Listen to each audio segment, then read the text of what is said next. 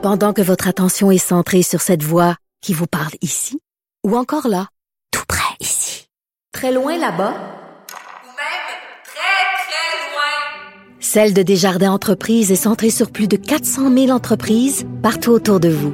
Depuis plus de 120 ans, nos équipes dédiées accompagnent les entrepreneurs d'ici à chaque étape pour qu'ils puissent rester centrés sur ce qui compte, la croissance de leur entreprise.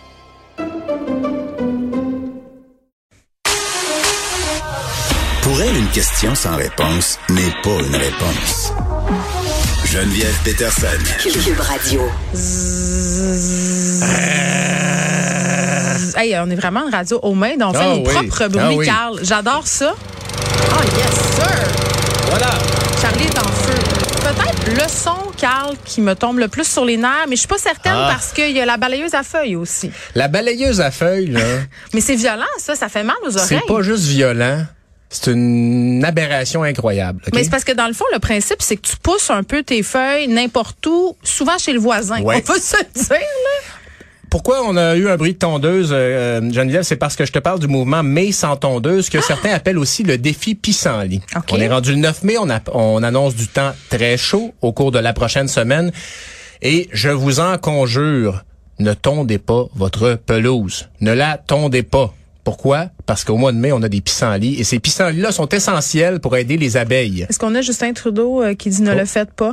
Parce que je pense que ça serait important. Oui, euh, ne le pour- faites pas. ne le faites pas. Et ça peut sembler euh, bien niaiseux, mais le pissenlit est une des premières fleurs qui sort. Et après la période d'hiver, les abeilles en ont besoin. Donc, c'est une des premières sources de pollen qui est disponible pour les abeilles. Tout est dans tout. Tu sais qu'il y a quelques semaines, je crois que c'est l'insectarium de Montréal qui Mhm. faisait des tweets sur le fait qu'au printemps, on ne devait pas se précipiter pour racler ses Exactement. feuilles. Puis moi, écoute, n'y voyant qu'un prétexte euh, pour procrastiner davantage sur le raclage de mes feuilles, je me suis dit, yeah, je vais les laisser là parce qu'il faut attendre que Attends, c'était combien? 10 jours. Faut qu'il faut qu'il y ait eu 10 jours de temps à plus 10 Ouais. parce que les abeilles hibernent, entre guillemets, dans les feuilles mortes. Donc, tu vois, tout est, tu sais, il y a une, il y a une feuilles. filiation, là, Ben mon oui. Carl. Et le- puis vous dites là, oui, mais là, il va se passer quoi là si je ramasse pas les feuilles? Moi, vous l'expliquer. Ben, ça va devenir du sol. Ça devient rien. absolument rien. Donc, les feuilles, on les laisse là à l'automne. Vous pouvez les racler un peu au printemps après les périodes, mais ça va vous faire de l'engrais. C'est ça va très bon. Autre chose, et là, bon, on est dans le mai sans tondeuse. Mhm. Là, vous voulez pousser ça plus loin, vous dites, ouais, mais là, OK, c'est parfait, là, première étape, mais là, fin mai, il n'y en aura plus de pissenlit. Qu'est-ce que je fais? Vous allez planter d'autres fleurs. Hey, mais attends, Vous attends, pouvez attends. planter des tournesols, Ouais. de la bourrache, la mauve, de la sauge. Vérifiez ça, des plantes qui sont Non, mais là, Marc au- Laverdière sort de ça. Ah non, non, mais moi, je, je- honnêtement, plus je vieillis, plus j'ai un côté militant sur les plantes.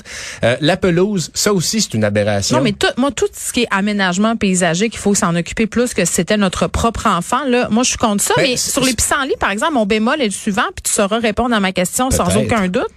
Euh, si on les laisse, ça Ouais. veut dire que, bon, ça fait le petit, il se transforme en petite maudite mousse blanche, Ouais. là. Là, ça vole partout dans les airs. Ouais. Pour les gens comme moi qui sommes allergiques, là, c'est un peu, c'est pas le fun. J'ai pas de j'ai pas de solution à donner autre que de garder le masque et je sais pas si c'est vraiment efficace. Réactine ou mais Claritin. c'est certain. Ça bon, et c'est facile à dire pour moi qui ne suis pas allergique, mais euh, bon. Les gens n'aiment pas ça, les pissenlits non plus. hein. C'est une fleur mal aimée. Et pourtant, c'est super utile. Euh, la pelouse, bon. La bonne chose à avoir là, de la pelouse, bon, ça, oui, ça, ça aide à capter les eaux de ruissellement, mais c'est du trèfle qu'il faut avoir. Le trèfle, c'est bon pour les insectes. Ou le petit teint là, qui reste pas long, Le là, c'est assez beau. Le trèfle, vous n'aurez pas besoin de couper ça. OK? Euh, fait que vous n'allez pas dépenser, regarde, l'essence a remonté, là, ça va coûter 30 plus cher pour tondre la pelouse. On, on a vu ça à TVA Il y tantôt. a des tondeuses électriques Ben, à l'arrête. Oui, mais pourquoi consommer de l'énergie alors que c'est pas essentiel? Alors voilà mon message d'espoir. Ne tondez pas votre gazon, s'il vous plaît. Plantez des fleurs et aidez les abeilles parce que on en a grandement besoin. Il y a à peu près 30% de ce qu'on retrouve sur nos tables qui est directement lié au travail des abeilles et sans joke là, euh, tu sais dans, dans les films de, de, de science-fiction, on voit de fausses abeilles là, dirigées par ben ça existe pour vrai. On est rendu à fabriquer de fausses abeilles pour polliniser. Alors pourquoi ne pas aider les vraies abeilles? Moi, j'habite tout près du jardin botanique et j'ai la chance d'avoir Ah. des abeilles qui butinent euh, abondamment près de chez moi. D'ailleurs, euh, tu t'en viens habiter viens sur Ben ma oui, rue. ben oui, euh, tu ben pourras, hein, ça sera la, la rue des gens de queue. Mais, mais tu sais, moi, toutes les, je te l'ai dit, là, je, je n'aime pas ça, jardiner. C'est pas une de mes passions. Là. À chaque printemps, il me pogne quelque chose. Là. En fin de semaine, regarde, tu vois, j'ai encore J'ai 39 ans, là, puis je fais la même erreur depuis que je suis en appart, là. Là, je dis, ah oui, ça, c'est l'année, Carl. C'est l'année, là, où je deviens potagère maraîchère, là, nomme-les. Ouais. J'ai acheté une petite top de menthe et fraisier, là. J'ai mis ça. J'ai mis ça sur Ah, ma ben là. galerie. Dans deux semaines, je, je vais pas m'y intéresser, mais, mais c'est vrai que c'est une aberration. Non, mais il y a du monde qui aime ça, là. Il Oui, y a du monde qui passe des fins de semaine à faire euh, de l'aménagement paysager, à attendre leur pelouse. Moi, j'ai une amie qui, bon, elle habite en banlieue, c'est, c'est sûr, là. Puis en même temps, on pourrait voir ça aussi à Montréal, j'imagine. Elle a eu une lettre dans sa boîte à aux lettres de ses voisins, l'intimant de tondre sa pelouse plus souvent parce que là, puis là, je te jure, écoute, c'est vrai, là. Ouais, là, Là, ce qu'il disait dans la lettre, c'est que, un, ça, ça a l'air euh, pas propre, puis que deux, euh, c'était le fun quand toutes les euh, maisons de la rue avaient leur pelouse à la même longueur. Ah, ben oui. Moi, c'est là où je débarque un Ben, peu. J'ai fait vider de la roche dans ma cour, dans Je mon ancienne ouais, maison. ben là. là, écoute, euh, je vais t'avouer que Toi, tu vis pas la ça, banlieue, c'est peut-être pas nécessairement un bon endroit pour un être psychorigide. Non, mais les gens ont une certaine psychorigidité là-dedans. Là, Ouais. Puis je dis bon, écoutez, on pourrait discuter longtemps avec les voisins, mais euh, tu sais, comme les, les potagers en devanture, quelle belle chose. C'est pas, c'est pas protégé partout. Puis ce que j'ai envie de te dire, t'as acheté de la menthe, des framboisiers, là. Des fraises. des fraises. Ouais. Ben de la menthe, là, t'as pas besoin de t'occuper de ça. Tu mets ça, ça va pousser. Je vais trouver moyen de la partout. faire mourir? Ben non, ben non, c'est super tough. Puis c'est quoi, elle va mourir, tu vas la ramener. Tu prends des plantes qui sont adaptées à toi. L'idée est pas de faire le maximum, mais de faire ce qu'on veut, ce qui nous fait du bien. Des plantes punk, donc. Des plantes punk, puis tu sais, je veux dire, le jardinage, c'est ça. il- Puis en plus, quand tu vas réussir, là, mettons que tu plantes un petit plant de tomates Ouais. cerises. Là. J'ai réussi l'été bon, passé. mais c'est ça. Puis c'était quoi ta face quand ta tomate, elle a poussé? Ah, mais j'étais tellement. Écoute, j'ai C'est sûr, j'ai t'étais 7 ému. ans. J'ai Ouais, 7 c'est ans. Puis Et- mes enfants mangent les légumes, puis sont tous contents parce que là, c'est nous autres qui les avons fait. Puis j'ai fait pousser des pleurotes dans la chambre à mon fils. Puis écoute, le, le, le fils à mon chum qui Hey. déteste les champignons pour mourir. Là, genre, il y a des hauts le Ben, cœur. Il Tout mangé la patente. Et là, donc, tu sais, faire pousser des pleurotes, hey, C'est rendu, non, mais c'est bourgeois quand même comme type de jardinage. Tu sais, oui, euh, voilà, je fais des pleurotes. Ah non, mais- j'ai acheté une petite boîte au, Ben oui, euh, mais, au- mais, à mais c'est trippant, c'est Ben oui, trippant. Et le, le, le bonheur que ça provoque quand ça sort de terre, quand ça pousse, c'est un anti, euh, un anti- antidépresseur naturel. Alors, pour aider les abeilles, pour se faire du bien, jardinons, aidons les abeilles. Bon, là, euh, On change de registre. dire qu'on s'en va ailleurs serait un euphémisme. Le paradoxe, André Arthur. Ben oui, difficile de ne pas parler du décès de celui qu'on appelait le roi André. André Arthur, euh, animateur infâme euh, des, des ondes à Québec. Tout le monde s'en rappelle. Euh, on a parlé de son côté, un excellent communicateur, il ne fait aucun doute. On dit Euh, toujours ça, on l'a dit de oui. Jeff Fillion, toi puis moi. C'est euh, vrai, sais c'est vrai. quand Excellent il est parti de choix, là, communicateur. ouais. Un homme d'une grande culture aussi. Il faut le reconnaître. André Arthur, malgré ses défauts, était un homme qui possédait, qui parfois, quand euh, ne, n'allait pas dans un vocabulaire, disons, châtier, avait parfois le mot juste. Faut reconnaître ça. C'était-tu quelqu'un euh, qui avait une grande éducation? Parce que je disais qu'il conduisait euh, des autobus. Oui, conducteur d'autobus à C'est- 16 y a-tu heures. son cours classique ou pas? Euh, ben écoute, à son à l'âge qu'il avait, c'est possible qu'il avait passé le cours classique. Ouais. Euh, mais, mais, fait mais mais bref, malgré tout ça, faut reconnaître la personnalité toxique qu'avait cet homme. Euh, ce que je veux dire, c'est qu'on peut être n'importe quoi dans la vie. Tu peux être n'importe quoi, mais il faut que tu assumes. Et moi, ce que j'ai envie de dire, c'est faites attention aux personnes que vous écoutez. Parce que vous pouvez devenir ça et vous imprégner de ça. Un homme d'une si grande intelligence, euh, c'est important de brasser la cage et parfois ces gens-là existent aussi pour illustrer leur contraire. Tu sais, Mm. Ça prend un André Arthur pour qu'il y ait d'autres animateurs de radio, d'autres animatrices de radio qui, qui semblent plus tolérables. Ceci étant dit, je pense qu'on pourrait atteindre l'équilibre sans euh, glisser dans, dans ce qu'il faisait et Oui, aussi. mais il y a un marché pour ça. marché, Euh, mais- les gens l'écoutaient, André Arthur, puis je pense que c'est ça peut être le même scénario pour d'autres animateurs de la radio de Québec. Euh, On a souvent entendu ça.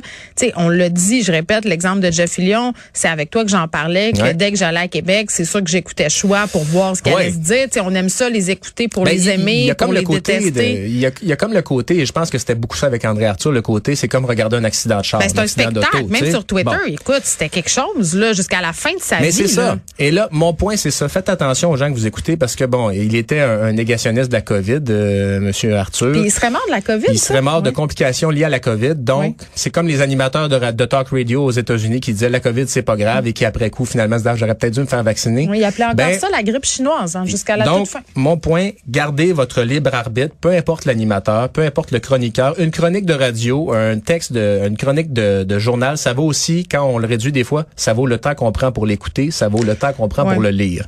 Et donc, malgré ses grands talents de communicateur, sa grande culture, ben je pense qu'André Arthur aurait quand même pu euh, sympathiser à sa famille parce que bon, c'était un décès puis on souhaite pas la mort de personne, mais Ces gens-là, souvent, euh, vivent avec des conséquences. Oui, mais euh, ben, tu sais. les proches de ces personnes-là, oui, là, moi j'ai souvent entendu ces animateurs-là parler de la haine, par exemple, qu'avaient leurs enfants à l'école. Ouais. Euh, tu sais, puis je le sais que même ici, on s'en est déjà pris aux enfants, Richard Martineau, à Sophie Durocher. Même moi, ça arrive régulièrement que des gens disent, ben tes enfants, nanana. Donc, Ouais, sais, ouais.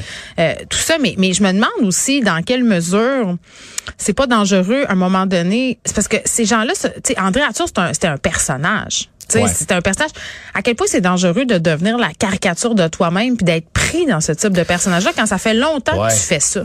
Ben oui, ben oui, puis tu vois parce que dans leur vie privée, tu disais leur famille, tu sais, sont peut-être pas de même dans leur vie privée. C'est sûr que ça se peut pas, là. Ben, je veux dire, ça serait on, on le souhaite là, parce que c'est ça, c'est peut-être un peu tough au déjeuner, mais, mais bref, Ouais. c'est ça, tu sais, vous pouvez être ce que vous voulez dans la vie, puis euh, on peut aimer ça pour un divertissement, mais euh, gardons. En même le- temps, quand tu, oui, mais tu as ta responsabilité parce que tu leur donnes des codes d'écoute. non, non, c'est ça, c'est ça. Il n'y a, pas- a de recette magique, mais mon point est que s'il avait voulu élever son jeu, il aurait pu le faire, et Mm. s'il ne l'a pas fait, c'est parce que ça ne lui tentait pas, tout simplement. Ben, c'était payant Euh, euh, davantage payant. pour lui de faire ça, parce qu'il Euh, faisait la pluie le beau. Moi, je l'ai pas beaucoup écouté. Honnêtement, là, euh, il y en a d'autres que j'ai le plus. Moi, j'écoutais Louis Champagne au Saguenay, Ben qui oui, était un mais qui était dans polémiste. la même, qui Écoute, était dans la même c'était l'école André Arthur, l'école Ouais. Gilles Proux, Myriam Segal, toute cette gang-là. D'ailleurs, il a fait de la radio avec Myriam Segal, Ouais. avec Nathalie Normando, avec toutes sortes de personnes différentes, souvent avec des caractères complètement opposés.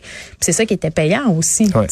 Mais le- je lisais aussi justement sur euh, M. Arthur, tu sais, il- il avait, euh, il s'était pris au père de Catherine Dorion, s'en était pris au père de Catherine Dorion dans les années 80 à Québec, si bien que euh, l'avocat Louis euh, Dorion avait dû déménager de Québec parce qu'Arthur était tout le temps après lui. Puis il y a une poursuite pour diffamation qui a été réglée en 98 lorsque Ah oui, M. hein? Dorion est décédé. Fait avec les ondes vient, viennent des responsabilités Tu vas me aussi. sortir Superman. Non, mais pas Superman, mais c'est que tu dis l'impact, le 98, OK? Ouais. Ça s'est passé dans les années 80, ça prend des années avant d'en arriver à une Mm-hmm. entente hors cours, à, tu sais, bon, pour un chèque, ben tu te dis l'impact est grand sur ces gens-là. Ça peut vraiment changer une vie. Mm. Oui. Alors, ben salut André, mais euh, c'est ça, ça aurait pu être mieux. Condoléances euh, à ses Condoléances à la proches, famille, malgré tout, évidemment. à ceux qui l'aimaient. Merci, Carl. Au revoir.